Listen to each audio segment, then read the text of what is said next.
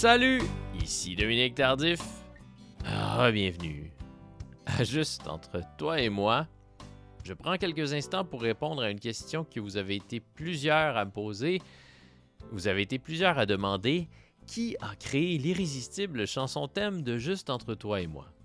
Bonne question. Excellente question. Eh bien, la réponse, c'est que ce sont Lou-Adriane Cassidy et Alexandre Martel. Alexandre Martel, aussi connu sous le nom Anatole. Ce sont eux qui ont eu l'immense gentillesse de pondre cette mélodie que je n'arrive pas à m'enlever de la tête. Si vous ne connaissez pas leur travail, je ne saurais trop vous recommander leurs plus récents albums. Celui de Lou Adrian Cassidy s'intitule Lou Adrian Cassidy vous dit bonsoir et celui d'Anatole s'intitule tout simplement Alexandre Martel. Mon invité aujourd'hui, c'est un des principaux personnages de l'histoire de la télé québécoise des 30 dernières années. Mon invité, c'est Guy Lepage. C'était la première fois que j'ai rencontré Guy, même si on s'était déjà parlé longuement au téléphone en avril 2022 à l'occasion d'une entrevue que Guy m'accordait au sujet des 25 ans de la série Un gars, une fille, série à laquelle Guy et son ami Sylvie Léonard ont par la suite décidé de redonner vie. Vous pouvez lire l'article que j'ai tiré de ma rencontre avec Guy dans la presse plus sur lapresse.ca ou sur l'application mobile de la presse. Et si vous avez aimé cet épisode, vous pouvez nous laisser une bonne note ou un commentaire sur Apple Podcast. Et voici sans plus tarder mon entretien, enregistré dans les bureaux de la presse, avec l'élégant Guillaume Lepage.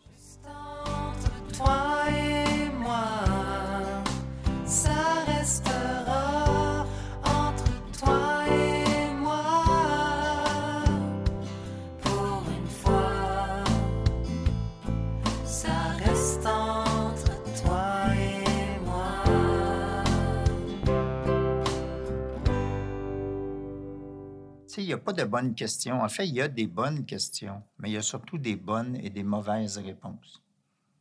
Fait que des fois, tu peux poser une question à un invité.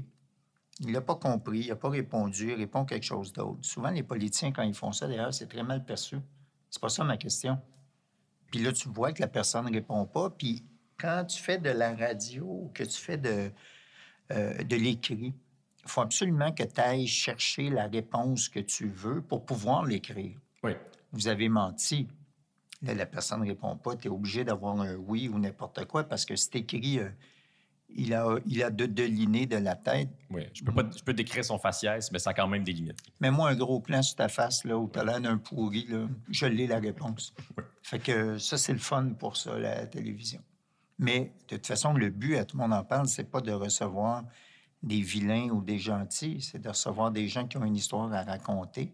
Puis moi, euh, que dans une émission, ça se soit passé de façon euh, controversée entre euh, moi puis l'invité ou que ça soit super joyeux puis une belle histoire. Pour moi, tout ça est bon.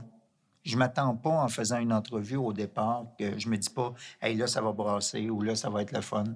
Je me laisse le plaisir de découvrir ce qui va se passer. Puis c'est comme ça d'ailleurs que des fois tu vois des nouvelles facettes de certaines personnes. Ça m'a beaucoup surpris d'ailleurs. euh, comme tout le monde, j'avais beaucoup de préjugés envers les politiciens avant de faire tout le parce que je me disais, ça se peut pas qu'à la gang qui sont, que ça donne juste ça. Pour me rendre compte que la plupart des politiciens, pas tous, mais la plupart, font ça pour des bonnes raisons. De n'importe quel parti, là, ou à peu près, la plupart font ça pour les bonnes raisons, mais ils n'ont pas les moyens, ils n'ont pas la machine, puis la ligne de parti fait que ce qu'ils voulaient faire en quatre ans, ben ils, ils font rien de ça, ou juste un petit peu de ce qu'ils avaient prévu. Puis c'est pas de la faute à eux autres. C'est de la faute de la machine, c'est de la faute de la façon que la politique se fait. Euh, Les politiciens, humainement, ont beaucoup monté dans mon estime euh, depuis que je fais tout mon parle. Pour quelle raison, toi, est-ce que tu pratiques le métier que tu pratiques? Lequel? Tu en pratiques plusieurs. Ouais, lequel? Ben, comment est-ce que tu définis ce que tu fais dans la vie? Ben, s'il fallait que j'écrive une chose sur mon euh, rapport d'impôt, Ouais. j'écrirais auteur. Puis toute ma vie, dans tous les métiers que j'ai faits, j'écrivais. Même dans tout mon parle, il faut écrire. Il faut rédiger ou reformuler des questions. C'est de l'écriture. Euh, quand je faisais du montage d'émissions, c'est de la réalisation. C'est qu'est-ce qu'on décide de mettre à l'écran.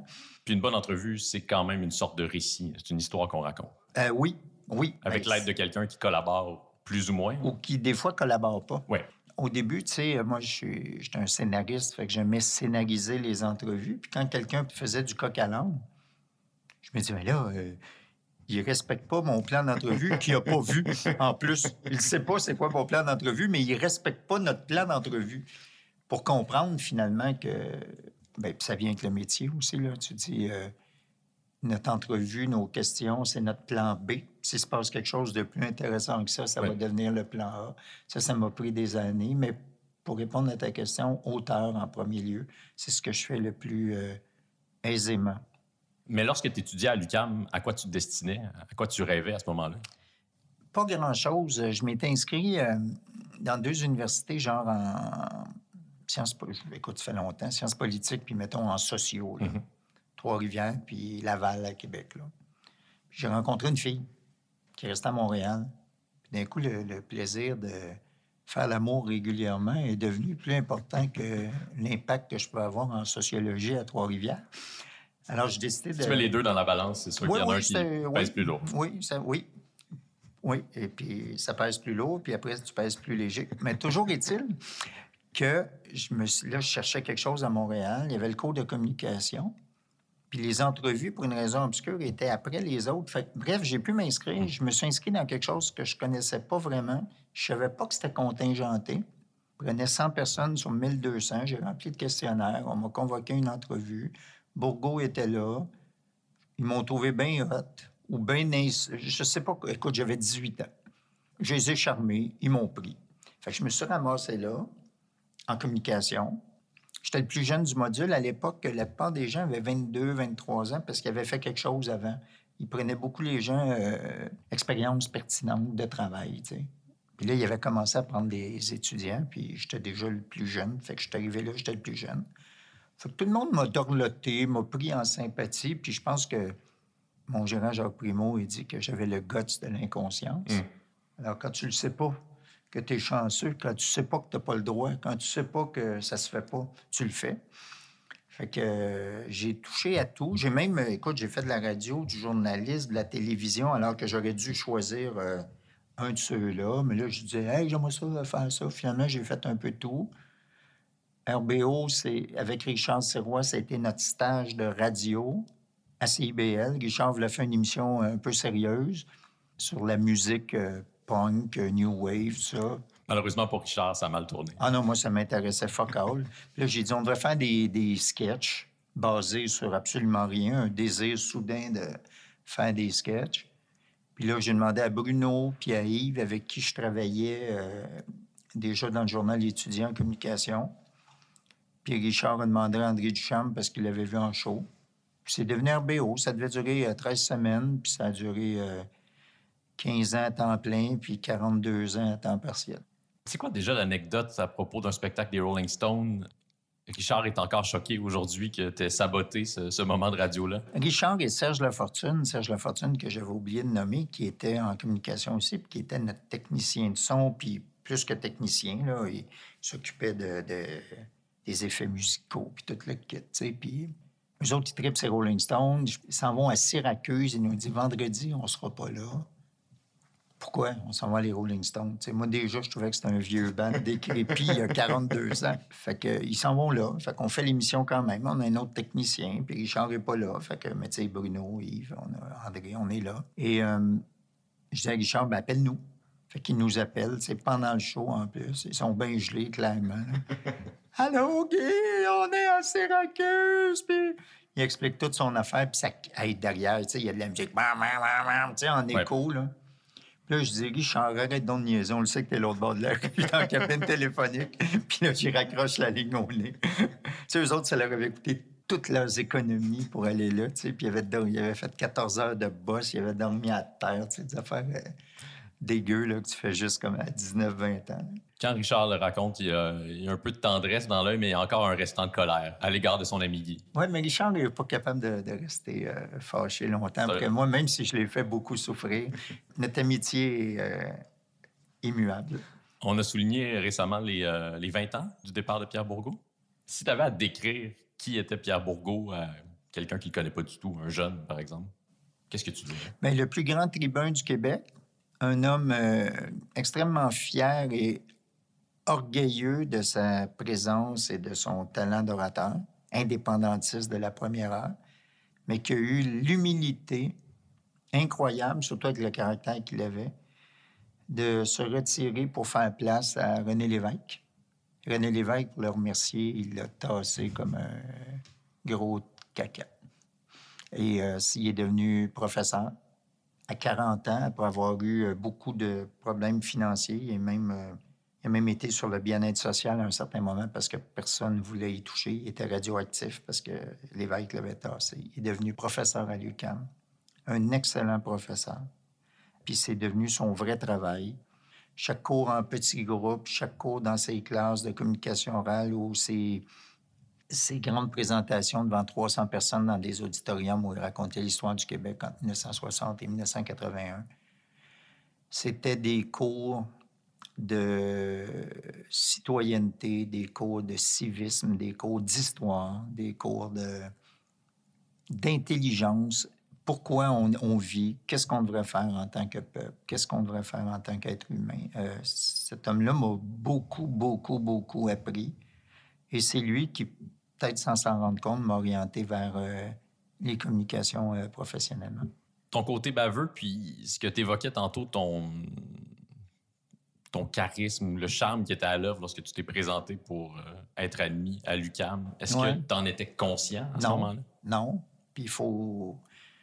Et malheureusement, on finit à un certain moment par s'en rendre compte. Mais je trouve que ce qui est plus charmant chez les gens, c'est quand ils ne savent pas. Hmm. Moi, j'ai un petit gars comme ça, là. Il, y a, huit ans. là. Il ne sait pas le magnétisme qu'il a. Puis quand il rentre, tout le monde lui fait des smiles, tout le monde lui joue dans les cheveux, tout le monde y accorde une certaine attention. Lui, il pense que tout le monde a ça. Puis j'espère que ça va durer euh, très, très longtemps avant qu'il en abuse, disons. Puis à quel moment, toi, est-ce que tu as perdu ton innocence par rapport à, à ça? Quand RBO a commencé, puis on a commencé à devenir des vedettes, des vrais, on ne pouvait pas sortir. Moi, euh, genre, on faisait des spectacles, puis on se poussait par la porte d'en arrière parce qu'on se faisait sauter dessus. Le fait que tu sois en groupe, c'est un peu dur de t'enfler la tête parce que dès que l'hélium pogne dans ton cerveau, tu as quatre bouées qui te ramènent au sol. Puis c'est arrivé un petit peu à tout le monde, mais on se retenait. Mais moi, je pense que le fait d'avoir été populaire à l'université m'avait déjà un petit peu habitué à ça. Comme j'ai toujours détesté l'abus de pouvoir, quand j'ai commencé à en avoir, je me suis dit, le pouvoir, il faut que tu en uses. Il faut pas que tu en abuses. Il faut que ça serve à quelque chose. Mais tu n'utilises pas ça pour régler tes comptes avec du monde. Tu n'utilises pas ça pour être capricieux. Tu n'utilises pas ça... euh, Puis moi, quand les gens font ça autour de moi, ça me irrite profondément. Puis je suis toujours le premier à leur dire d'arrêter ça immédiatement. Je suis pas très tolérant pour ça dans la vie. Est-ce que tu as le souvenir d'un moment où euh, ton ballon d'hélium commençait à, à s'élever dans le ciel et euh, Yves, Bruno, André ont eu à dire euh, Guy, s'il vous plaît, redescends parmi nous? Étonnamment, c'est pas eux autres, c'est une jeune groupie. Il y avait des filles qui nous suivaient, là, qui venaient nous voir en show. Puis moi, en plus, euh, je me tenais sais, pour moi, une fille de 16 ans, c'est comme si elle avait 8 ans. Moi, ma blonde était plus âgée que moi, puis, euh, c'était une femme faite, comme dit ma grand-mère. Fait que moi, des adolescentes, puis je connais la fragilité, puis ça, tu sais, je me, je me tenais... Tu sais, j'étais- j'étais étonnamment assez euh, distant, tu sais. Allô, Guy, puis tu sais, j'étais souvent, le monde avait des photos de moi, puis tout le kit, puis j'étais pas... euh, j'étais poli. Disons ça comme ça. Est-ce qu'on peut prendre une photo? Bien sûr. Est-ce que je peux signer? Oui, mais c'était pas... euh, Est-ce que je peux avoir ton numéro de téléphone? non, non, ça, c'était Ouais. c'était clairement non. Mais toujours est-il que j'étais un peu distant. Une fois, il y avait une fille que ça faisait deux, trois fois qu'elle venait voir le spectacle. Tu sais, genre, elle vient de voir euh, Je n'aimerais quoi à Saint-Bruno, après ça Saint-Hyacinthe, après ça, tu dis non, elle est tout le temps rendu là. Fait que j'y avais dit, tu sais, euh, t'es là souvent, toi. Puis, tu sais, elle, elle dit, tu sais, nous, là, on se déplace parce que on vous aime. On n'est pas des ennemis, on n'est pas... Regarde-moi pas comme... euh, tu sais, regarde-moi pas avec un air bête parce que ça fait trois fois que je viens de voir. En fait, dit en plus par quelqu'un qui a 15-16 ans. Fait que Elle avait de l'aplomb pour. fait- oui, mais c'était plus émotif que rationnel. Là, je suis en train de te résumer ce qu'elle dit. Hey, je suis revenu après, j'étais dans l'auto, j'ai dit Ouais, OK. C'est pas parce que moi, j'irai pas voir trois fois le même style de groupe en une semaine que quelqu'un n'a pas le droit de faire ça, puis que ses raisons sont valables. Puis là, ça, ça a changé mon, euh, ma façon. Là. Je suis devenu euh, plus cordial, disons. Fait que ça, ça, ça m'a ramené un peu. Parce que, tu sais, j'ai vraiment, tu sais... euh, tu sais, des gros... m- Moi, j'aime pas les groupies, tu sais. Je suis pas... Puis d'ailleurs, même aujourd'hui, tu sais, les seules photos que j'ai avec des célébrités, c'est eux autres qui me l'ont demandé. J'ai jamais demandé à personne de faire une photo avec moi. J'en ai pas. Celles que j'ai, là, c'est parce qu'ils me me les ont envoyées, tu sais. Donc, les pages intérieures de ton autobiographie vont être euh, très, très minces. Ben non, il existe, mais c'est pas moi qui les ai. Ouais. Parce que c'est pas moi qui les ai prises. Puis, gars, Taylor Swift, tu sais, je veux dire, à quel moment je sortirais ça? Tu comprends? Moi, ça m'impressionnerait, mais je, je comprends ce que tu veux dire. Ouais, mais bref. Tu l'as euh, reçu, à tout le monde en parle. Oui, oui, Puis elle était bien contente. Puis on a son, son attaché de presse ou de sa compagnie de disques, on a fait une photo. Euh, je l'ai vu passer. Je ne l'ai pas. Mais bref, en tout cas, tout ça pour te dire, c'est pas dans mon tempérament. C'est pas du tout dans mon tempérament d'être groupie. Quand les gens le sont, mon premier réflexe, c'est euh, de dire, mon Dieu, c'est quoi sa démarche? Pourquoi cette personne-là fait ça? Mais, tu sais, après 40 ans, euh, j'ai fini par euh, me dire que tout le monde a le droit d'être comme ils veulent. Une fois, j'ai demandé un autographe. C'était Yvon Deschamps. Yvon Deschamps, que je connais. on s'entend super bien, Yvon. Tu sais, on est. euh, ouais, on est. On peut dire qu'on est amis. Ouais, on est amis, mais tu sais, on se voit pas. On se voit, mettons, une fois de temps en temps. Fait que je suis avec lui dans sa maison. On est euh, chez lui. Puis j'ai dit, Yvon, ça, ça date de. Il y a pas longtemps, là, mettons 3-4 ans. Je dis, Yvon, sais ton livre de monologue que tu avais sorti en 1972. Il dit, oui, il dit, je l'ai même pas. J'ai dit, moi, j'en ai une copie, là, elle est toute décrissée. Puis je l'avais acheté à 12 ans, je passais les journaux, puis je lisais tes monologues. Puis j'ai dit, tu me ferais-tu l'honneur de me le signer la prochaine fois? Il dit, bien, certain, avec plaisir. Je sais où est-ce qu'il livre, en plus. Il J'arrive chez nous, je pogne le livre, je l'ouvre. Il est signé par Yvon Deschamps, à mon ami Guy. Euh, Yvon, 1992. Fait que finalement, je l'ai demandé à deux personnes dans ma vie, c'est la même. Il s'en rappelait évidemment pas. Moi non plus, parce que donc, tu vois que je carbure pas à ça. On avait même une photo Polaroid, tous les deux, dedans, dans le livre. Fait que j'ai- c'est ça. C'est ça, c'est mon rapport avec euh, le végétarien. Tu es cohérent avec toi-même. Oui, C'est ah ben. ce qui est une qualité. L'idée, ben, c'est toujours bien d'être Oui. cohérent avec soi-même. Il y en a qui le sont moins. Oui, mais on a le droit de changer d'idée, on a le droit d'évoluer, mais la cohérence, c'est c'est une bien belle qualité. disons. Entre le Guy qui a commencé sa carrière au sein de RBO sans savoir que ça allait devenir une carrière, puis celui qui se trouve devant moi présentement, à propos de quoi tu as changé euh, d'opinion le plus? Ton regard s'est transformé de quelle manière sur la société, sur le métier que tu fais? Euh, plusieurs choses. C'est que le, le leadership, c'est pas celui qui a une carte d'affaires et c'est écrit Je suis le patron. Le leadership, c'est quelqu'un qui rassemble les troupes, puis les gens qui travaillent avec cette personne-là sont valorisés, écoutés et euh, remerciés, dans le sens de merci, pas euh, crisser dehors, et remerciés pour le travail qu'ils font. Moi, le travail que je fais depuis très longtemps, à part peut-être écrire des textes, là, je suis en haut d'une pyramide où s'il y a quelqu'un d'incompétent à peu près à n'importe quel département, tout s'écroule. Puis ça, j'ai appris ça très rapidement. Télévision, cinéma, humour. Dans le cas d'RBO, il faut que tout le monde soit traité avec respect. Il faut que tu engages du monde pour leurs compétences, mais aussi pour leur attitude. Parce que quelqu'un là, qui amène sa, ses problèmes au travail. Oui, mauvaise humeur. Oui, oui, ou qui tire. Tu sais, il y, a- il y a des gens qui sont euh, compétitifs ou qui, ou qui vampirisent le temps des autres. Puis ça, ça c'est très mauvais dans une équipe. Moi, euh, moi je travaille beaucoup avec des gens, les mêmes depuis longtemps, mais à chaque projet, j'ajoute la moitié du monde, c'est des nouvelles personnes. Puis c'est jamais les mêmes. Et je travaille avec des vieux collaborateurs ou collaboratrices, mais j'en prends aussi des nouveaux puis des nouvelles. Puis ce mélange-là est très euh, salutaire. Fait que, en fait, je suis devenu. Donc, je l'ai toujours été un gars d'équipe, très reconnaissant. C'est clair que je suis chanceux parce que la plupart de mes projets fonctionnent, mais la plupart de mes projets n'auraient pas fonctionné s'il n'y avait pas eu des gens compétents avec moi.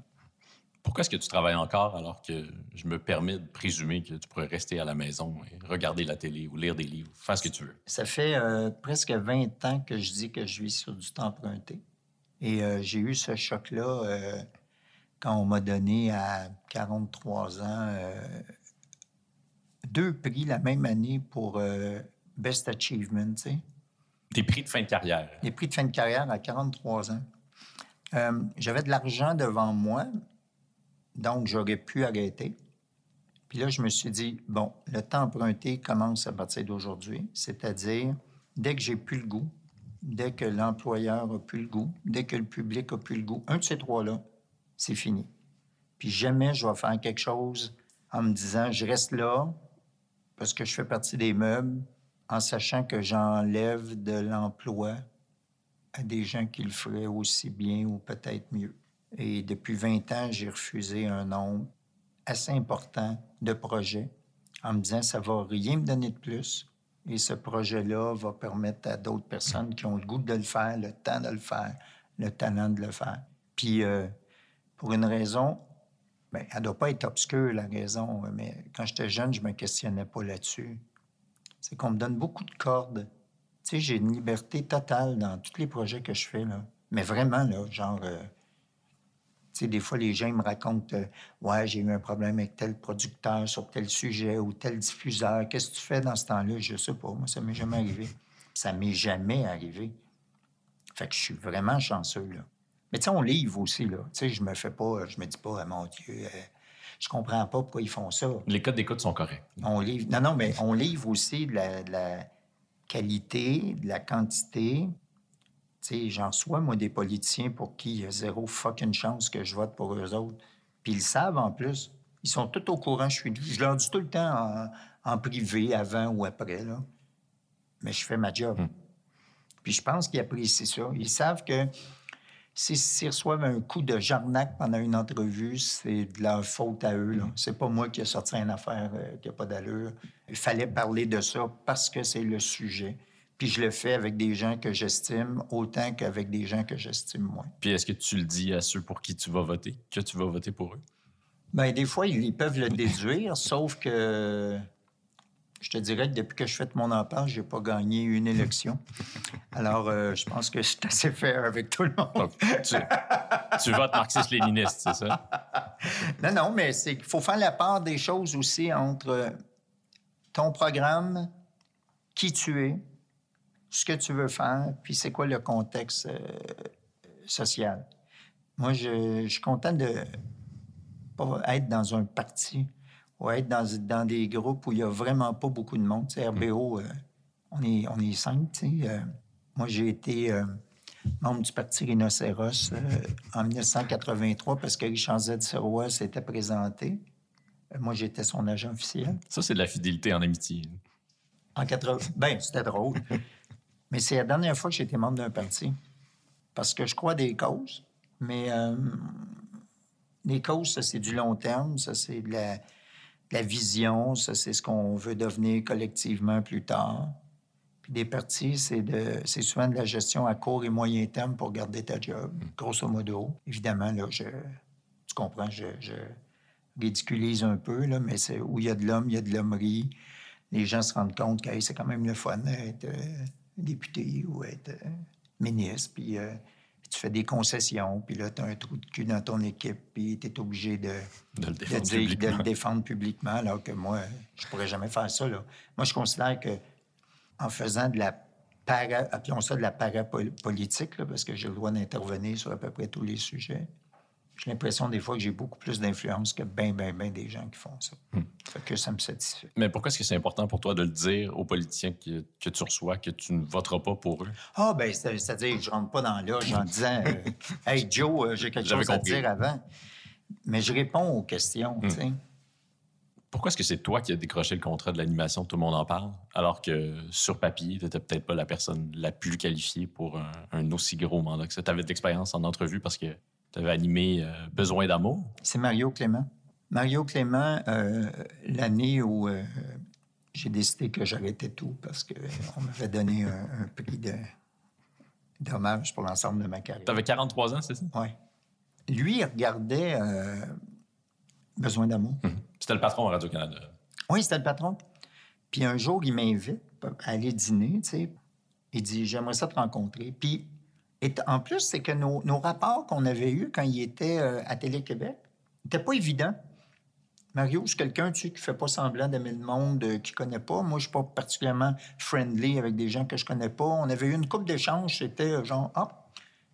Bref, il, arrive à Radio-Canada, il m'invite à dîner.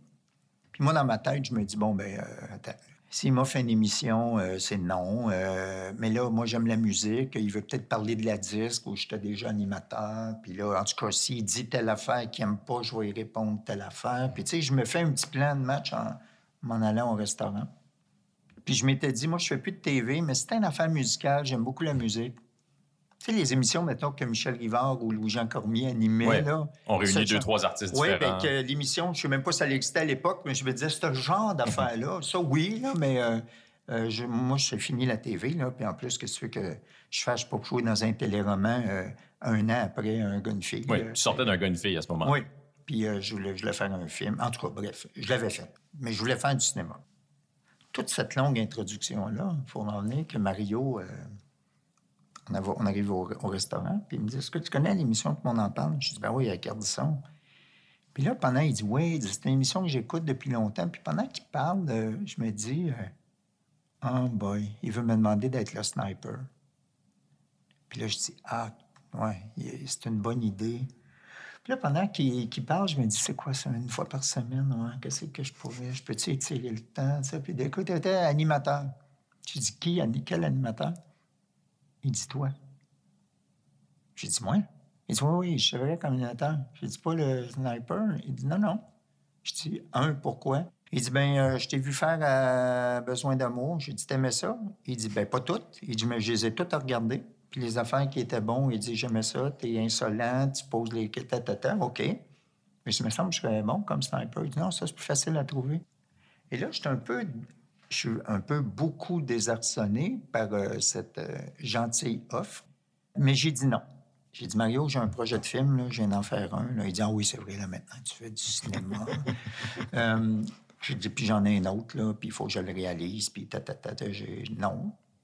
Mais j'ai dit, par contre, si tu veux m'inviter à ton pilote ou à ta première émission, moi, je dévierge toutes les émissions au Québec. Je suis tout le temps invité. Je donne du bon stock. C'est une bonne émission. Tu fais bien de l'acheter. euh, Il y a de quoi à faire avec ça. Veux-tu qu'on brainstorm pour euh, des... euh, Je savais pas que tu étais le déviergeur d'émissions. Hey, j'en, j'en ai fait. Ben, là, moins maintenant, parce que là, ça devient trop évident, mais euh, je peux t'en nommer 15 à peu près, là. Euh, fait que, bref, je suis un, un déviergeur professionnel médiatique. Et tu as participé au pilote? Non. Non? Non, il est pas. euh, il veut pas. Mais moi, j'ai fait mon offre. Puis il dit, pense-y un peu. Puis finalement, on lui donne une réponse. Puis la réponse est non. Et je m'occupe plus de ça, mais je sais que lui, il fait passer des auditions, il essaye des affaires. Arrive Dominique Chaloux dans le, dans le portrait, est engagée comme directrice des variétés. Est aussi front de bœuf que Mario. Elle m'appelle. Elle dit Je veux te rencontrer à midi, euh, telle affaire. Avec ton, ton gérant, Jacques Primo. On s'en va la voir. Puis elle dit Bon, elle dit euh, Mario m'a dit qu'il t'avait demandé euh, pour animer. Je trouve que c'est une bonne idée. Euh, toi, t'es pas. tu fais quoi, là? Et là, le fameux film que je devais faire avait été retardé d'un an. Il y avait comme rien à faire, mais je n'étais pas, pas à la recherche d'emploi.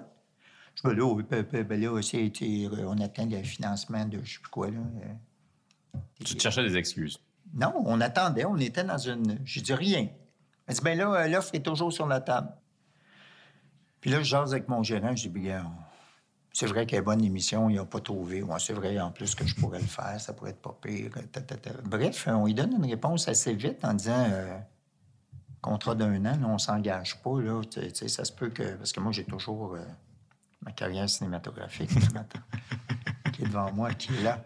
Dit-il en regardant au loin. qui m'appelle. Oui, au loin, c'est. Oui, parce que à la TV, moi, j'étais habitué de présenter des affaires, puis ça se fait tout de suite. Ça a toujours été ça. Fait qu'en cinéma, là, quand non, c'est pas là, puis il faut attendre telle affaire, puis euh, la bourse n'est pas rentrée, puis tu sais, le petit niaiseur. Ouais. Euh, toujours est-il que je- on l'a essayé. Il est arrivé ce qui est arrivé, une explosion médiatique. Puis moi, je me tanne à un certain moment de faire des projets. Puis la raison pour laquelle je me tanne pas de tout le monde en parle, c'est pas à cause de la formule. La formule, je veux même pas la changer. C'est parce que l'actualité, les rencontres, tout ce qui se passe, ça, ça bouge. Écoute, j'ai six recherchistes qui travaillent à temps plein pour me dire tout ce qui se passe sur la Terre entière depuis 20 ans. Je connais dix fois plus d'affaires que j'aurais dû en connaître dans ma vie. Quand on fait des discussions euh, avec des amis, ça finit tout le temps que tout le monde me regarde comme si euh, j'étais pour donner le punch. Comme si c'était Wikipédia. Oui, de dire, euh, toi, t'as raison, toi, t'as. Puis le pire, c'est que ça arrive des fois. Des fois, je dis, excusez, là, ce que je vais vous dire, c'est pas mon opinion personnelle. C'est juste des faits. c'est juste la vraie affaire. Mais la leçon dans ce que tu viens de me raconter, est-ce que c'est qu'on n'est pas toujours le meilleur juge de ce dans quoi on serait bon? Parce que Mario Clément voyait Non, non, manifestement euh, quelque chose en toi que tu voyais pas complètement. Oui, un, tu as raison. Puis deuxièmement, c'est à partir de ce moment-là que j'ai commencé à écouter les offres des autres. Parce que moi, je n'avais pas besoin des autres pour faire des projets. Tu sais, RBO, c'est mon stage de, de- mon stage de radio avec mes amis. Un gars, une fille, ça part de moi. Tu sais, euh, quand on faisait la disque, on disait très rapidement, André Ducharme et moi, c'est votre gala, mais c'est nous qui l'animons, c'est nos textes puis on va y donner notre couleur.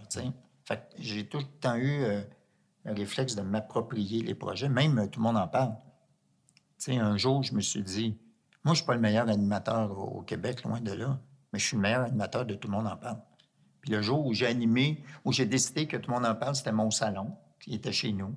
Puis que finalement, euh, c'est moi le producteur, j'anime, puis je fais le montage. Il faut que j'assume le fait que je ne suis pas un imposteur, parce que je l'ai longtemps pensé.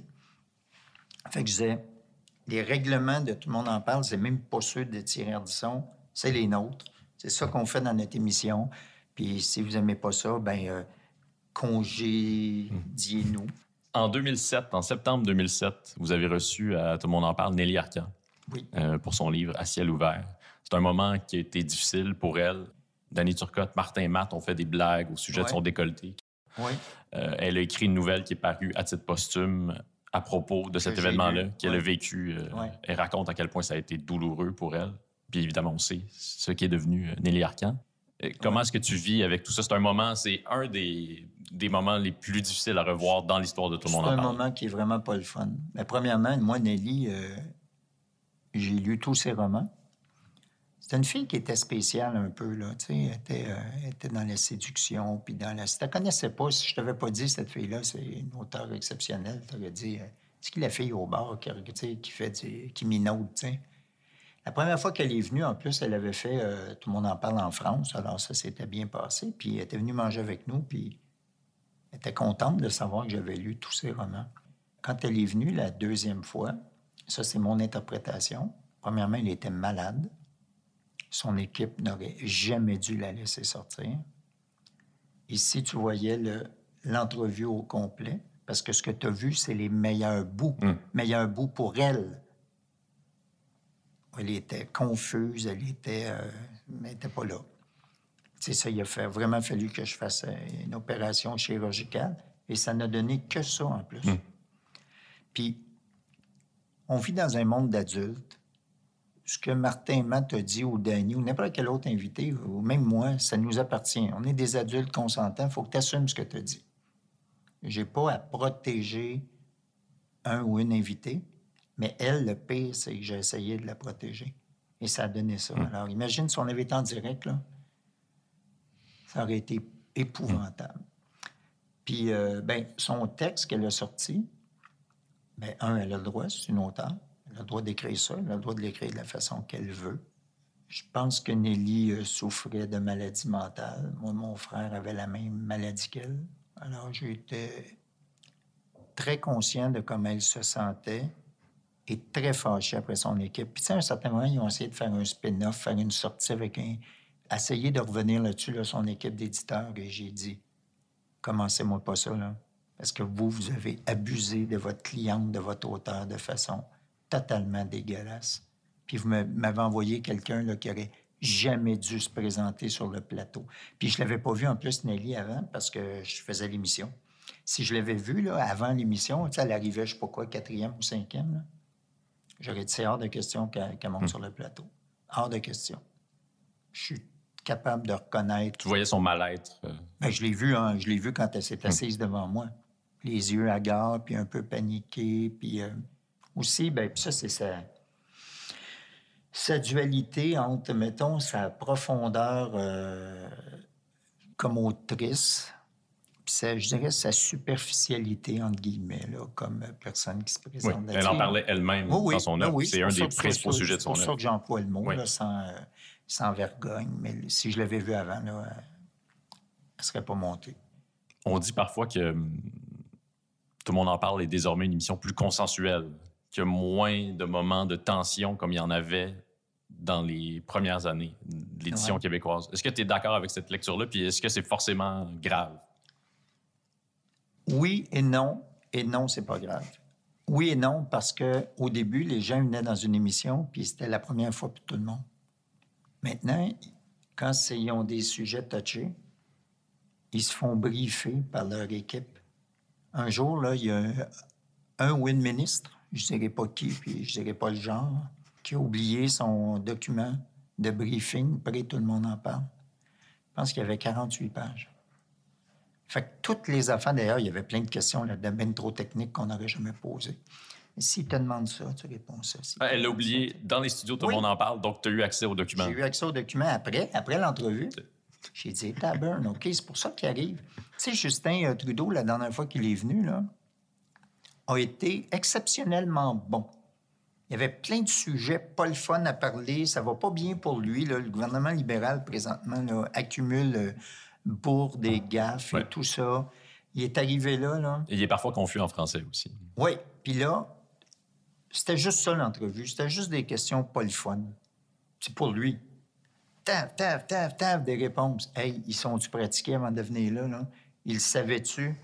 Ils se doutaient bien quand Guy va te poser telle affaire. Elle revient là-dedans, puis en plus, il a profité du fait que M. Gilles euh, le gossait trop sur quelque chose pour euh, se faire du capital, le ramasser euh, spectaculairement. Mais bref, pendant qu'on faisait l'entrevue, je disais Hey, c'est le moment où il venait le monde en parle qui est le moins fun pour lui, au niveau du contexte. Puis il y a des réponses à toutes, puis il est casual, puis bien... Mais selon toi, c'est parce qu'il avait été bien préparé Ben, par son entourage. Oui, bien aussi, ça fait huit ans qu'il Oui. pourrait me dire, je veux dire, tu t'améliores dans tout, là, dans ta vie. Là. Mais moi, j'aurais pas aimé ça, euh, venir à tout le monde en parle, à sa place, puis répondre à ces questions-là. Mm. Fait que les gens sont bien briefés, premièrement. Puis ils ont le droit de refuser aussi. Hey, je veux dire, hein, moi, j'aimerais ça que Maxime Bernier vienne. Pourquoi est-ce que tu aimerais que Maxime Bernier se présente à tout le monde? En parle alors que son appui, on l'a vu là, récemment, euh, Ah, mais est pas, mince? Oui, oui, mais pas cette semaine. Cette semaine, ben, c'est-à-dire, non, si on avait fait une émission le dimanche suivant son, son piètre résultat électoral, on l'aurait essayé parce que tout le monde en parle. Oui, il est dans l'actualité. Mais un mois après, euh, il, il est off, là. Mais ces gens-là qui ne voient pas, mettons, euh, tu sais, Stephen Harper, j'aurais aimé ça qu'il vienne à tout le monde en parle. Il a toujours dit non parce qu'il s'est dit je peux gagner sans le Québec. Fait que les gens qui refusent, un, ils ont le droit. C'est très, très rare qu'on va dire. C'est arrivé des. M'est arrivé des fois de dire euh, cette semaine, il a refusé de venir, puis je le dis parce que je trouve ça un peu euh, couard que, qu'il ne se soit pas présenté. Mais c'est surtout, ils ont le droit. Je veux dire, c'est pas un tribunal. euh, moi, je choisis les émissions où je veux aller. Sauf que une émission qui a 1,4 million de reach à chaque semaine, puis pour plusieurs des téléspectateurs, c'est leur moment de divertissement et d'information de la semaine. C'est pas pour rien là, que les politiciens euh, viennent lancer des programmes, à tout le monde en parle, au vif euh, désespoir des gens à l'information. Parce qu'ils savent qu'il y aura deux, trois fois plus de personnes qui vont entendre parler Christian Dubé de son nouveau projet, etc. Puis après ça, il fait les autres entrevues. Puis moi, ça me fait plaisir qu'ils viennent à tout le monde en parle. Mais pour moi, le rôle d'un politicien, c'est d'aussi d'accorder les autres entrevues. Oui. Moi, si Christian Dubé, ben, je, dis- je dis Monsieur Dubé, euh, c'est pas son genre, là. mais si Christian Dubé, il vient, tout le monde en parle, puis qu'il fait plus d'autres entrevues après en disant ça, il fait pas sa job. Mais s'il vient lancer, euh, s'il vient lancer son nouveau projet de loi, euh, à tout le monde en parle le dimanche, moi, je suis bien content. Il y aurait euh, tous les journalistes politiques du Québec à ses trousses, de oui, toute façon. Oui, puis de toute façon, lui, c'est un faux exemple parce qu'il répond aux questions. Tu sais, des fois aussi, tu te rends compte que des gens, au-delà de ton intérêt politique pour eux, tu dis, lui ou elle, il y a du guts. Puis il y en a d'autres qui en ont pas. Puis moi, dans chaque partie, il y a du monde qui vont au bat, puis qui vont, même quand ça va pas bien pour eux autres. Tu sais, je pense, euh, mettons, euh, Fitzgibbon, tu sais, qui est tout le temps dans des problèmes. de- de- Non, ça mais- chasser, il a le droit. non, mais c'est parce que lui, il vient du milieu des affaires. Il comprend pas c'est quoi le problème. Puis un jour, bon, il faudrait y expliquer c'est quoi. euh, Je pense qu'il y a quelques personnes qui ont tenté de lui expliquer. Mais... Oui, mais Fait genre, la sourde ça-. Mais lui, euh, M. Fitzgibbon, tu l'invites en lui disant on va parler de ça, là. Parfait. Mélanie Joly, qui est venue au BAT pour son parti pour essayer de défendre Netflix, je dirais avec euh, quand même beaucoup de courage. Là. Ça, c'est vraiment. Euh, va-t'en sur la glace, là, puis va en prendre. Va prendre trois, quatre coups de poing sur la gueule pour l'équipe pour un projet. Georges Larac puis Gino Ojic t'attendent. ils t'attendent. Fait que quand, quand je rencontre des gens comme ça, indépendamment de leur parti, puis même s'il n'y a pas de chance que je vote pour eux autres, ben ils ont mon respect. Mm. Beaucoup. En avril 2022, dans un article soulignant les 25 ans d'un gars une fille, tu accordes une entrevue au journaliste Dominique Tardif. Oui. Celui-là, là. Oui, ben je t'en dois une, Dominique. Ben non. Vraiment. là. Non, non, je t'en dois une. Mais c'est très gentil d'avoir prononcé mon nom dans chacune de tes entrevues que tu as accordées au sujet du retour d'un gars et une fille. J'ai- Ma mère est très fière de moi maintenant. Ouais, mais c'est J'existe à ses yeux. Mais c'est grâce Des à amis toi. de longue date qui m'ont écrit. Ils t'ont écrit. Non, mais c'est c'est grâce à toi. Parce que ça faisait des années que je répondais machinalement tout le temps la même réponse. Un gars, une fille, est-ce que ça pourrait venir? Non, parce que l'histoire est bouclée. On a fait le tour de tous ces sujets-là. Puis là, euh, ce journaliste-là, Dominique Tardif, Ouais. tu Lui, euh, probablement sans même y penser. là. Il me semble que 20 ans plus tard, le contexte... euh, puis là, je dis, ben non, puis j'ai d'autres projets. Puis là, je raccroche... euh, puis en oubliant ça, mais le lendemain matin, euh, lors d'un pipi euh, précoce, euh, juste avant que mes enfants se lèvent, Un moment privilégié. je oui, avec moi-même. Ça me permet de faire deux choses en même temps. Et euh, j'ai repensé à ce que ce fameux Dominique-là m'a dit. J'ai dit 20 ans après, les enfants sont élevés, sont probablement en banlieue, pré-retraite, des enfants qui, les challenge avec les nouveaux. J'ai dit, hey, cette petite calice-là, il m'a mis quelque chose dans le. Et euh, bref. Une chance qu'il n'est pas là. Non, mais une chance qu'il n'est pas là, parce qu'il me demanderait peut-être de l'argent. Mais toujours est-il que... C'était sa prochaine question. La prochaine réponse est non. Mais, euh, mais toujours est-il que ça a semé la graine au moment où je faisais pipi. La graine a été semée. Et euh, très rapidement, j'ai écrit des affaires que j'ai montrées euh, à ma blonde. Puis là, elle m'a dit Pourquoi t'as écrit ça? Elle a travaillé sur un projet qui. On travaille sur un projet ensemble. Qui... On a une série à elle euh, qu'on est en train de développer. J'arrive avec euh, deux, trois trucs de. Elle dit ben, montre ça à Sylvie. J'appelle Sylvie. On se parle. Puis là, elle dit Écoute, ta, ta, ta, ta. Elle dit J'ai dit Viens manger chez nous. Puis là, on a passé comme deux, trois heures à jaser. Hey, si on revenait, si on faisait ça, puis ta, ta, ta, ta. Puis en trois semaines, ouais, trois, quatre semaines, les quatre épisodes étaient écrits.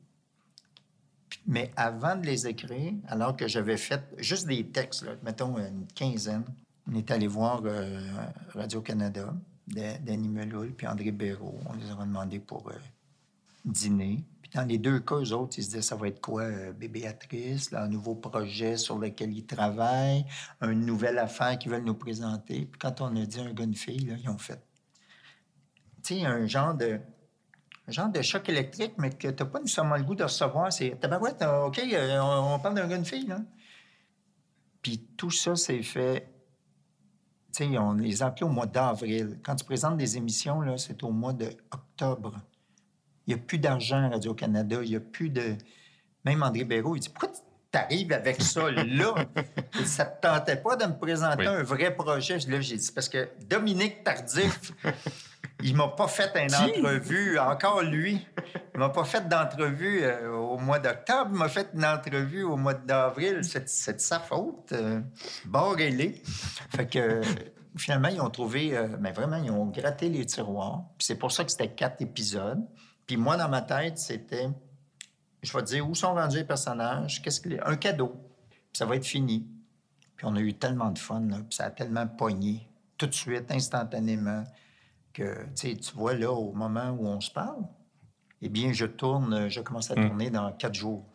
Fait que je suis en train d'apprendre mes textes, là, euh, ça se passe bien. Mais ce que tu m'as dit au moment de l'entrevue, c'est que à quelques occasions, tu avais évoqué l'idée d'un nouveau projet autour d'un gunfille, un film ou une pièce de théâtre. Puis Sylvie t'avait répondu Est-ce que tu penses que ça va être meilleur que ce qu'on a fait? Puis tu n'étais pas en mesure de lui répondre oui, donc vous avez mis ces projets-là de côté. Est-ce que vous avez mis cette question-là de côté pour le retour d'un gunfille à la télé?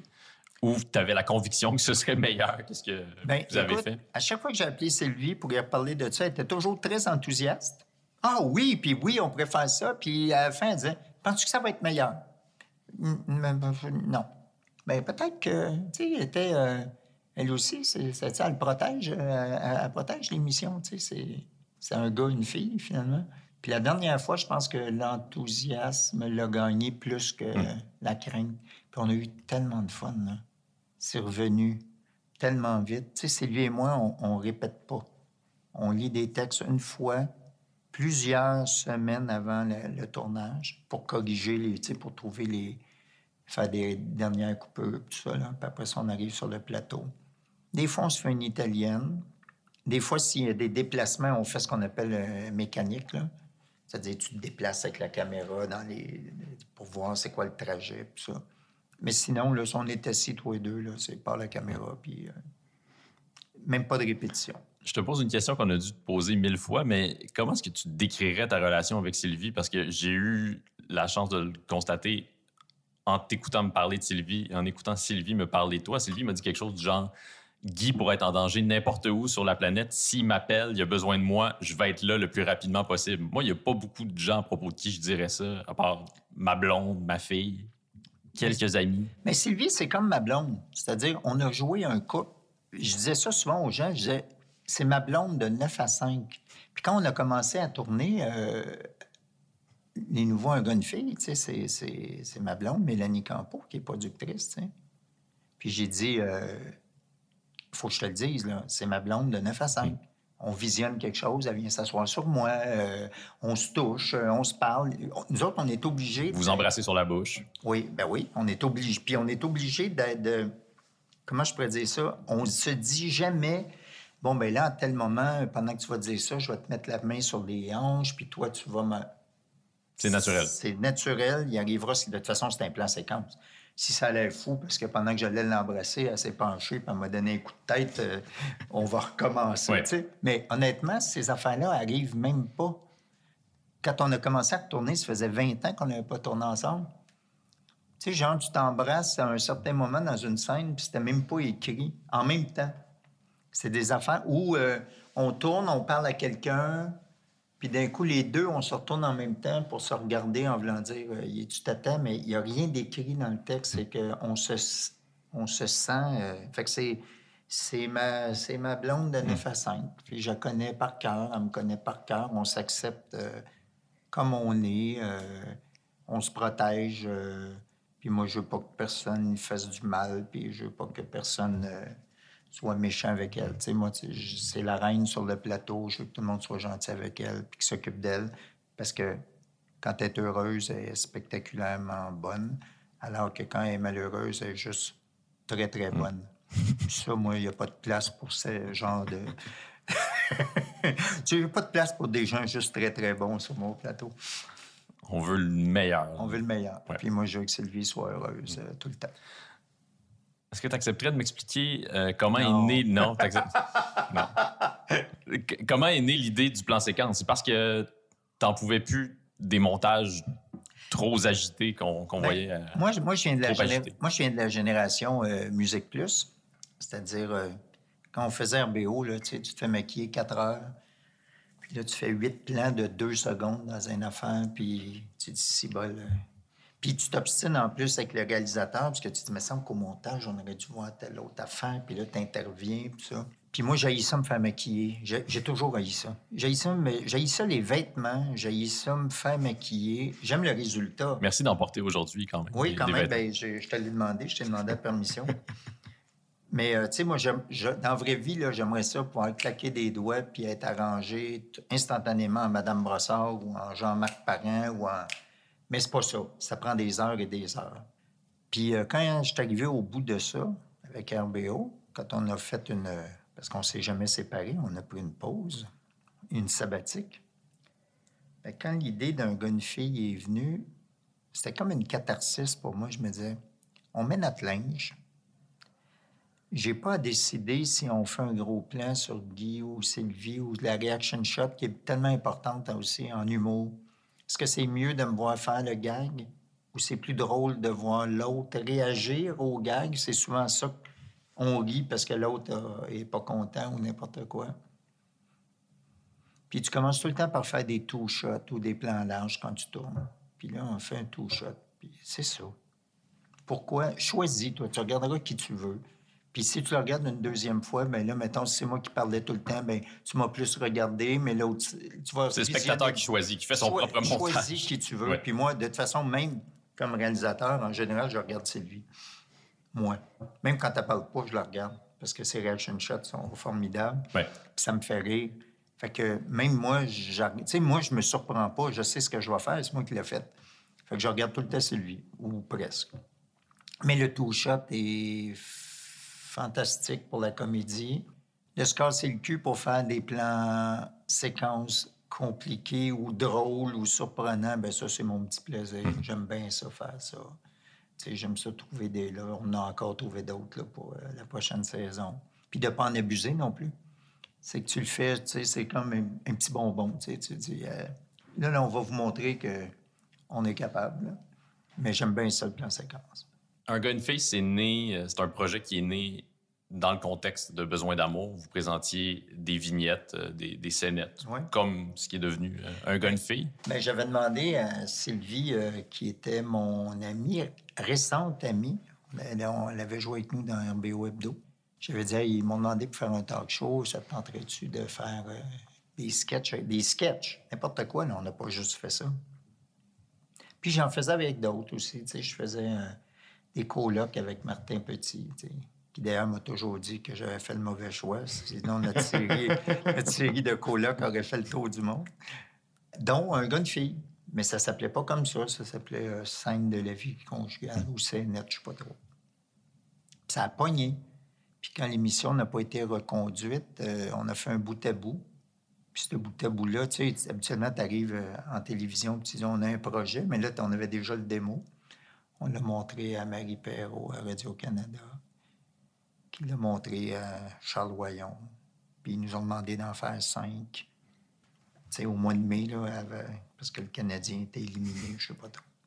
T'arrives toujours dans des drôles de moments du calendrier. Oui, mais moi, je crois pas. euh, Moi, je, je- Et encore aujourd'hui, là, moi, toutes les façons de fonctionner, que c'est de même que ça marche, là, j'en respecte aucune.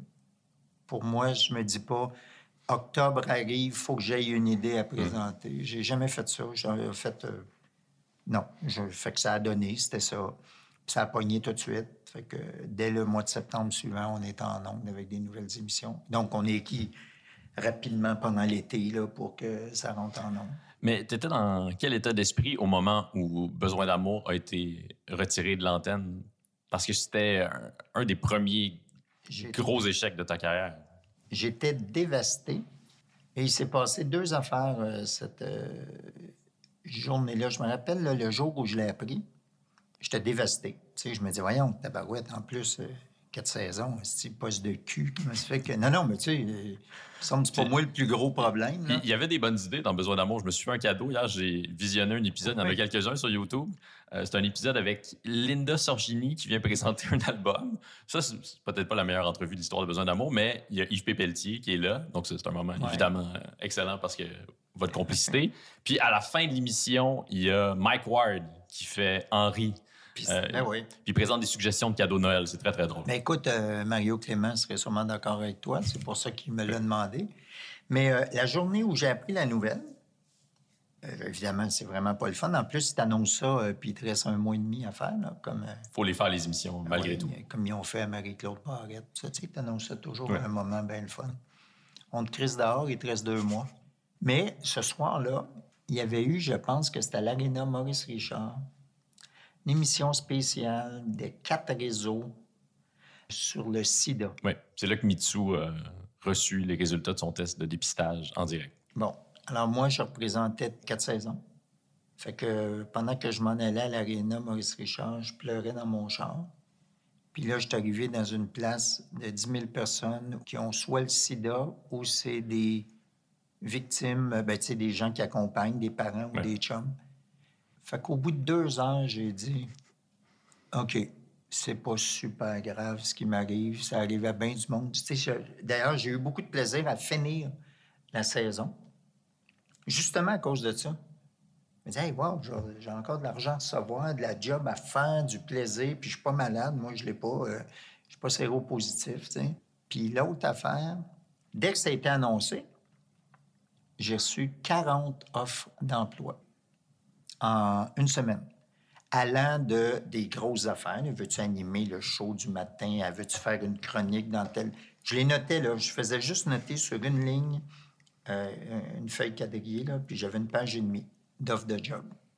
Fait que ça, j'ai dit, OK. Clairement, pour les gens, euh, j'étais un créateur, ou bien en tout cas, je suis quelqu'un que- qui est assez populaire. Ma carrière ne se terminera pas Non, ici. mais euh, je dois t'avouer que c'est surtout ce- cette soirée-là là, avec des gens euh, séropositifs, puis il y en avait là-dedans qui étaient assez maganés parce que les traitements... euh, tu sais, j'ai rencontré quelques personnes sur le bord de mourir, là. Fait que, disons que ma contrariété professionnelle, ça n'a pas duré euh, trop longtemps. Je me suis offert un autre cadeau hier. Je suis allé visionner, toujours dans YouTube, une entrevue que tu as accordée à Véronique Cloutier en 2005. Donc, ça fait 18 ans. Puis, le sujet de l'entrevue, c'est euh, ta contrariété. En fait, c'est- le vieillissement. Tu lui dis à quel point tu n'aimes pas ça vieillir. Ouais, Puis, c'est comme si tu, comme si tu parlais comme si tu te sentais déjà vieux à ce Je moment-là. me suis toujours senti euh, vieux. J'aime pas ça vieillir. J'aime pas vieillir et paradoxalement, je regrette pas le passé. Tu sais, moi, j'ai eu du fun à l'université, j'ai eu du fun au début d'RBO à CBL, j'ai eu du fun en tournée, mais je repense jamais à ça en me disant Ah, c'est tel bon temps, puis il faudrait. Je suis content d'en parler, mais dès qu'on a fini d'en parler, je- j'y pense plus. Puis le fait de vieillir, tu sais, moi, quand j'étais jeune, j'étais en super forme physiquement, entre autres. Puis là, ben, j'étais en super forme physiquement pour un gars de mon âge. Il y a toujours un bémol à la fin de la phrase. Oui. Je suis, tu sais, vraiment, euh, pour un gars de mon âge, je suis bien correct, là. Mais c'est pas euh, comme il y a 20 ans, puis il y a 30 ans. Puis en plus, quand tu as des enfants, ça va plus vite parce que, tu, parce que les enfants grandissent et vieillissent tellement rapidement que tu te vois vieillir. Ouais. Tu sais, je pense pas que, que tu aies 45 ou 55 ans ou 35 ans, que entre 35 et 36, ça a passé plus vite qu'entre 45 et... Mais quand tu as des enfants à côté de toi, puis il y en a un qui, en un an, il a commencé à marcher, ou bien, tu sais, qui a appris une langue au complet, euh, tu dis, taburn, OK, euh, tabarouette, ça va donc... euh. Puis moi, euh, je fais des affaires de plus en plus lentement. Mais euh, je me rassure en me disant que dans, les, dans ma tranche d'âge, les 62-95, je clenche pas mal tout le monde. Mais cette peur-là de, de vieillir, est-ce que, est-ce que ça s'atténue ou elle s'accentue avec les années? Parce que là, tu. Ça s'accentue. Ouais. Oui. Oui, oui, oui, j'aime pas bien. Ma crainte serait d'être malade longtemps. J'ai vu mon père paralysé pendant 10 ans. Il était déjà pas agréable, mais paralysé, il était carrément insupportable. Puis il n'était pas content de vivre. Fait que quand tu as une maladie de même, maladie ou un état, là, sais, puis tu passes 10 ans à attendre de mourir, ça, j'aimerais ça éviter ça. Que ta mère soit partie euh, très tôt, elle avait quoi, 40 ans? Ma mère est morte quand j'avais 20 ans. Est-ce que. Elle est que- morte devant moi. Euh, ça, ça. euh, Mais déjà, j'avais une certaine urgence de vivre. Ça a accéléré. Moi, il faut que les choses se fassent. Puis, tu sais, je te dis que je regarde pas c'est quoi les deadlines, puis je présente des affaires quand ça me tente, mais à partir du moment où je vais faire, là, je deviens extrêmement impatient. Si ça te prend deux jours me donner une réponse, je trouve que tu as passé une journée de trop à me niaiser, là. Tu sais, c'est... euh, je suis pas très, très, très patient. euh. Puis ce que j'aimerais, une des raisons pour lesquelles j'aimerais ça euh, vivre encore quelques années, c'est que j'aimerais ça amener mes enfants à l'âge adulte, mes plus jeunes, Ils ont quel âge maintenant? 8 et 13. Puis encore là, tu sais, quand les gens, des fois, le monde, il me disait euh, Hey, t'as fait. euh, tu sais, j'ai eu mon premier à 30 ans, ça, c'est correct, mais tu sais, j'ai eu euh, Béatrice à 49, euh, mon, mon petit gars à quasiment 55. Puis le monde me disait Ouais, mais tu sais, tu vas être vieux. Quand je dis, moi, ma mère, elle m'a eu à 20 ans, elle est morte à 40. Fait que, honnêtement, je pense, je fais déjà mieux qu'elle. Avec mon plus vieux, là, j'ai. Tu sais, mon plus vieux, là, il a 31 ans, là, puis il m'aime beaucoup, là.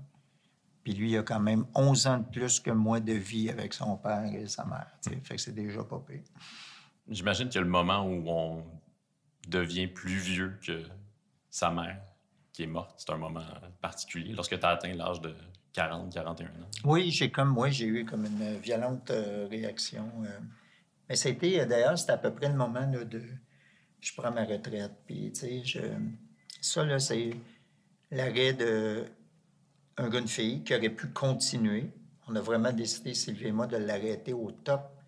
Mais tu sais, cette émission-là, on aurait pu faire, euh, on aurait pu spinner dessus, là, tu sais, on aurait pu Ouais. faire... euh, mais pour moi, c'était arrivé, mais début de la quarantaine, là, pour moi, c'est devenu comme des moments charnières. Ça, j'arrête ça. Euh, tu sais, dans ma vie personnelle, il est arrivé des affaires aussi. C'est comme, c'était comme un, un choc euh, existentiel pour moi. Je suis plus vieux que ma mère. À mon âge, tu sais, c'est comme parce que tu te lèves un matin et tu te dis, ma mère, elle s'est levée à mon âge, là, puis elle est morte. Elle a fait un anévrisme, elle s'est levée un matin, puis elle est morte. En fait, elle est tombée dans le coma. Mon père m'a appelé, j'étais arrivé à l'hôpital, puis elle est morte devant moi. C'est ça l'histoire. On ne savait pas qu'elle avait ça. Probablement parce qu'elle allait jamais chez le docteur, mais comme elle fumait quatre paquets de cigarettes, buvait, puis elle prenait les- la pilule depuis 1960, la pilule qui, à l'époque, pouvait stériliser une vache. C'était, des, c'était 10, 15 fois, je sais pas quoi, la, dose. euh. Fait que le docteur a dit, euh, son cerveau a explosé. Mais tout- toujours est-il que la veille, euh, elle, pas plus que moi, on savait que c'était pour arriver. Fait que ça, ça donne un- une urgence de faire les choses, puis d'essayer des affaires. Parce que tu dis, ben je sais pas, moi, si... Moi, tu sais, des, des fois, je rencontre des gens qui disent, euh, ah oui, là, j'ai 30 ans, mais moi, j'aimerais ça prendre ma retraite à 55, puis là, je vais travailler. Hey, man, asti, si tu peux voyager puis fourrer, là, profite-en, là, parce que tu sais pas, pas tout ce qui va arriver à 55 ans. Là. Je dire, je te le souhaite. La moyenne est là, là, mais il y a quand même des assureurs qui, statistiquement, font des calculs sur toi en espérant faire du cash. Là. Fait que euh, profites-en au moment où ça arrive. Maintenant, c'est toujours le meilleur moment pour voyager et euh, Oui, faire l'autre affaire. oui. L'autre, ben, n'importe quelle affaire qui te rend heureux, en fait. Tu sais, je dis fourré, parce que j'aime ça dire ça, ce mot-là, en entrevue. Parce qu'il y a tout le temps que des gens qui back. Mais en même temps, appelons ça faire l'amour ou appelons ça juste être heureux. Ouais. Quand tu es heureux, là, tu es bien avec quelqu'un, là, tu pas le goût d'aller t'attacher une ceinture d'explosifs et aller te faire sauter dans une gare. C'est pour ça, d'ailleurs, que souvent, dans des. Tu sais, quand il y a des kamikazes comme ça, ou bien des djihadistes, ils les éloignent des femmes et des enfants, puis ils crissent dans des camps, en- faire des push-ups avec des gars qui sentent Ouais. le swing. Pour nourrir leur désespoir. Pour nourrir leur désespoir puis leur colère. Mais tant quand tu es en amour, là, t'aimes ça euh, chienner au lit avec tes enfants puis ta blonde ou regarder un film collé ou, tu sais, la perspective d'aller faire exploser à Gare Windsor euh, est, moins, est moins intéressante. Je pensais pas qu'on en viendrait là au cours de cette entrevue. Remarque qu'on m'a jamais offert ça directement. Tu sais, moi, j'aime ça considérer toutes les offres qu'on me fait. Mais celle-là, euh, je pense pas que je la garderai euh, longtemps. Euh, en décembre 2021, tu déclaré à ma collègue Chantal Guy Je suis un privilégié, peut-être parce que je n'avais pas fondamentalement le goût de faire ça dans la vie et que je suis toujours à une contrariété de sacrer mon camp. Mais c'est vrai. Je ne sais pas si je suis le plus privilégié de l'Union des artistes, mais certainement un des deux, trois. Toute ma vie, j'ai fait juste les projets que je voulais, comme je voulais, avec à peu près aucune contrariété, même pas assez. Je suis même pas capable de me rappeler d'une, tu que je pourrais te donner un exemple. Jamais. Jamais, jamais, jamais. Fait que c'est sûr que n'importe quel métier, puis je te dis, tu vas faire juste des affaires que t'aimes. C'est sûr que tu es, un privilégié parce que tu entends du monde qui dit Ouais, on a eu une réunion, le plein nous ont demandé de changer euh, notre approche ou euh, euh, le producteur n'aimait pas mon montage de film, il a fallu que je le change ou bien on m'a dit que mon personnage était trop, puis il fallait maintenant qu'il s'habille de même. Puis moi, ça m'est jamais arrivé, ça. Puis je sais pas, en fait, c'est ça que j'essayais de dire à Chantal Guy. Je pense que je réagirais très mal. Je pense que je dirais est-ce que j'aime assez mon, ce métier-là pour aller tourner, mettons, dans un. Je te donne un exemple fictif. Là. Que je trouve moyen, avec un réalisateur que je trouve pas bon, avec du monde que, que ça fait. ça euh, de façon alimentaire. Je pense que non. Ben, en fait, je suis sûr que non. Mais parce que j'ai eu la possibilité de faire toutes des affaires de fun. Tu sais, à partir du moment où tu RBO, un gars, tout le monde en parle. Hey, c'est ça qui est écrit d'ailleurs sur mon réseaux sociaux. Le reste, c'est- c'était qui? RBO, 1G1F, TLMP, etc. On Puis a le- déjà vu pire comme CV. Puis le etc., là, c'est pas du mépris, là. Enlève les trois premiers, puis regarde ce qui reste, puis c'est le fun en tabarouette. Mais c'est quand même etc. Fait que quand... Fait que je suis bien... euh, je suis privilégié. Mais Oui. s'il fallait que tu gagnes ta vie puis que tu acceptes de jouer dans un téléroman moyen, est-ce que tu préférais faire ça ou Ou- être pauvre? Parce que tu as quand même le luxe Ben, de pouvoir dire non. Oui, mais ça, c'est un what if. Ça, c'est jaillissait des what if. Parce que t'es mieux de travailler dans une job que tu, tu sais faire que de travailler dans une job que tu connais pas puis où tu seras pas bon. S'il fallait que je gagne ma vie, comme tu dis. Mais c'est pour ça, entre autres, que moi, quand je vois des, des- des collègues qui jouent dans des séries ordinaires ou qui font, mettons, des pubs, parce que c'est correct faire de la pub, mais des fois, il y a des pubs qui sont plates, mais tu dis, ben oui, mais il faut qu'il gagne sa vie. Il faut qu'elle gagne sa vie. Ils ont des engagements, ils ont des, euh, des hypothèques à. Tu sais. Fait que ça, moi, euh, je trouve ça bien normal. Alors, pour répondre à ta question hypothétique, ben oui, je le ferais. Ma question que tu adores. Non, mais, mais elle est totalement hypothétique. que- c'est vrai que c'est mieux d'être euh, riche et en santé que pauvre et malade. malade, Yvon avait raison. Ouais. Les gens sur Twitter, euh, réseau social que tu as quitté récemment, il y avait beaucoup de gens qui te reprochent. C'est un reproche qui revient souvent d'être un, un bourgeois, un bobo, etc. Puis, C'est bon.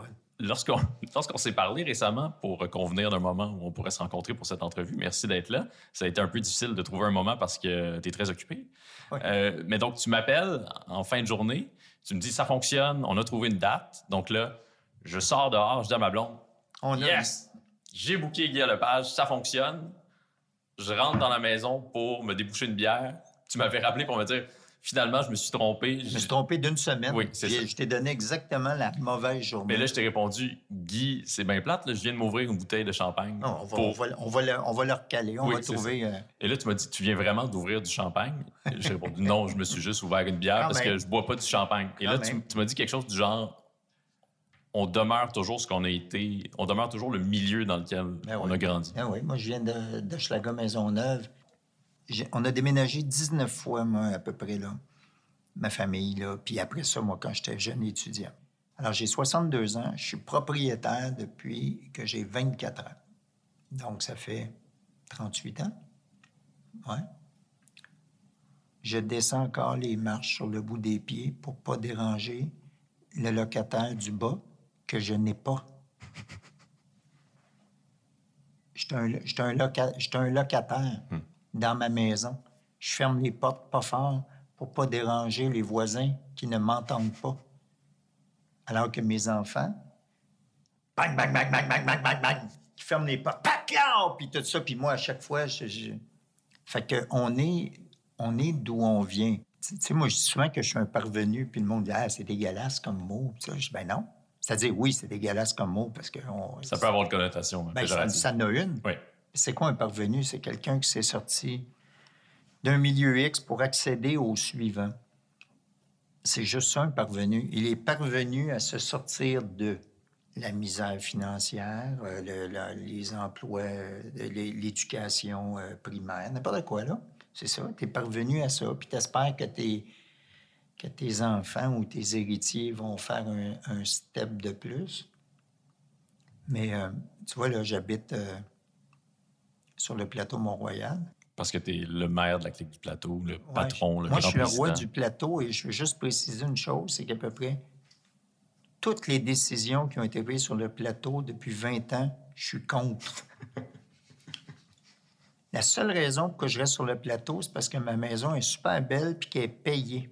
Je suggérerais jamais à personne de mon entourage est-ce qu'on devrait déménager sur le plateau? Non.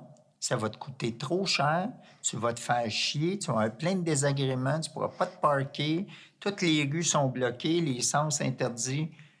Écoute, je connais tous les trucs, puis je les dis même pas au monde parce que j'ai peur que quelqu'un s'en rende compte puis qu'il bloque mes trucs. fait que, fait que je suis un- je suis pas un roi du plateau, en fait. Il faut pas, faut pas me connaître et il faut pas connaître le, le plateau pour penser ça. Mais toujours est-il que un jour, euh, tu sais, moi, être sur le plateau, propriétaire d'une maison, là, non seulement c'était pas dans mon plan de match, mais euh, j'ai vraiment atteint quelque chose à, à laquelle je ne m'attendais pas. Puis euh, récemment, je me promenais avec ma blonde. Tu sais, ma blonde, elle, aime ça, elle, les maisons, puis tout ça. Puis à chaque fois qu'on visite une location, euh, elle dit on serait bien dans ce coin-là, puis c'est ça. Puis j'ai dit Oui, oui, oui, on, on serait bien. Mais euh, moi, là, je suis parvenu dans cette maison-là. J'ai parvenu à acheter cette maison-là. Puis euh, je me vois pas aller jouer au Bobo à Ville-Mont-Royal, à Outremont, à Westmount, alors que je peux toutes les acheter, ces hosties de maisons-là. Mais j'ai pas d'affaires là. Je me vois pas là. C'est pas mon milieu. C'est pas mon monde. Je m'identifie pas. Mais acquérir le bâtiment, là, oui. Mais l'assumer puis rester dedans, non. Est-ce que tu sens que ton image de gars hautain te colle encore à la peau ou que. Je m'en calisse. hey, Dominique, moi, là, j'ai un fanbase depuis des années du monde qui me suit, malgré toutes les affaires que je dis. Je suis un privilégié. Le monde qui m'aime pas ou qui aime pas ce que je fais, malgré le fait qu'ils ont eu plein d'occasions, dont des entrevues comme ça, à écouter, puis, euh, ou éventuellement euh, faire évoluer leur pensée. S'ils l'ont pas fait, c'est leur crise de problème. Je, je m'en fous, là, complètement. Moi, j'ai trop d'amis pour le temps que je peux leur accorder. D'ailleurs, je les remercie parce que j'ai vraiment des bons amis. Puis j'ai dix fois trop de public pour ce que je j'aurais espéré avoir quand j'étais jeune. Alors, je remercie aussi ces gens-là qui me suivent depuis 42 ans. Puis les autres, ben, faites comme moi, je fais avec vous. Vivons notre vie séparément. Mais c'est exceptionnel, ça. Quand même, c'est précieux que tu arrives à t'en calisser parce qu'il y a beaucoup de gens qui auraient le luxe de s'en foutre de l'opinion des autres. Des gens qui sont très populaires dans le monde du showbiz, par exemple, et qui sont obsédés parce que les autres pensent. Les gens sont insatiables. Les gens ont de l'argent, ils en ont pas assez. Ils ont un public, ils en ont pas assez. Puis ils sont prêts à faire toutes sortes de salam alek pour être plus aimés, pour changer leur image. Pour... C'est... Je trouve ça pathétique parce que ça marche pas tant que ça. Et en plus, les gens qui t'aimaient à la base pour ce que t'es, ben, ils s'intéressent Ouais. plus à toi. Tu risques de les aliéner. Oui, moi, euh, je te dis, moi, je, je, je vis avec les gens avec qui je m'entends bien. Euh, je suis content quand les gens qui aiment ce que je fais aiment ça. Quand ces gens-là euh, ont des critiques à faire, je les écoute parce que, comme c'est des personnes qui me suivent depuis longtemps, Si je suis en train de chier ou prendre le, le mauvais bord, c'est ces personnes-là que je vais écouter. Il y a un groupe de personnes que tu écoutes lorsqu'on dit Guy, ça. Peut-être Oui. que c'est oui, une super bonne idée. Oui, puis euh, oui, il y a Mélanie Campo, charmante épouse et productrice, Jacques Caprimo, mon gérant depuis 42 ans, André Ducharme, fidèle allié depuis les tout débuts, Guillaume L'Espérance. Disons que quand ces personnes-là, il y en a d'autres, mais disons, quand eux, là, me parlent chacun de leur côté puis qui emploient euh, le même mot dans la discussion, je me dis, bon, un, ils se sont parlé. C'est une intervention. Oui, c'est une intervention, mais les interventions se font jamais à quatre. Là. Ils se font quatre fois. Euh, Guy, il me semble que telle affaire. D'ailleurs, ma blonde, tantôt, elle m'a dit, euh, en allant en auto, elle dit Tu as le droit de dire tout ce que tu veux, hein, mais sois gentil. Ça me le dit souvent. Sois gentil. Je dis Tu trouves que je suis pas gentil Elle dit Non, tu es gentil, mais tu te sens pas obligé de l'être. Mais ça, moi, je trouve pas que c'est un défaut. Parce que je te fais un compliment, c'est un vrai compliment. Je suis pas un têteux. Puis si je suis gentil avec toi, c'est parce que je trouve que tu es gentil puis tu mérites que. Mais je suis pas gentil avec tout le monde. Si quelqu'un m'accroche à la rue et qu'il me pogne par l'épaule, dit Ah, Steve, viens ici. Ça se peut que je pète le doigt. Ça, ça se peut. Parce que j'aime pas ça qu'on me fasse ça. Merci de ne pas avoir pété aucun de mes doigts Euh, aujourd'hui. Ben attends, je suis pas sorti de la pièce. Euh, je te pose une dernière question, Guy, parce que le titre euh, de ce balado, c'est Juste entre toi et moi. Ben oui. Est-ce que tu aurais quelque chose à me dire en conclusion qui resterait juste entre toi et moi? Euh, oui, oui, sûrement. Euh, on a parlé de, de, de ma carrière et de mes projets, Mhm. mais selon moi, mes trois plus beaux projets, c'est mes enfants. Mhm. Puis, ça devrait être ça pour tout le monde. Les enfants, quand ils viennent chez, dans leur maison, ça devrait être un refuge, ça devrait être l'endroit où tu as le droit de tout dire, de tout faire, où on va te valoriser, où on va te câliner, où on va te consoler. Moi, j'ai pas vécu ça. Ça m'a beaucoup... Ben, je ne savais pas que ça me manquait. Mais je m'en rends compte maintenant, quand je vois euh, à quoi je sers comme papa avec mes enfants, qui ont trois caractères différents, puis qui m'aiment beaucoup, ben, je me dis, OK, c'est ça qu'un parent doit faire. Tu sais, il doit être présent pour ses enfants. Parce que ces personnes-là, ce pas des adultes. tu sais. Ta blonde ou ton conjoint ou euh, ton collègue de travail, c'est un adulte. Il a le droit d'ouvrir la porte et s'en aller s'il n'est pas content. Un enfant de 10 ans, il ne peut pas s'en aller. Il est pogné avec toi, il est pogné avec euh, ton caractère, il est pogné avec tes colères, il est pogné avec euh, ton absence de temps lui accordé. Moi, je suis très, très, très fier d'être papa. J'ai déjà dit un jour en blague, moi, quand je vais mourir, j'espère que mes enfants vont avoir de la peine. Parce que moi, quand mon père est mort, j'en avais pas.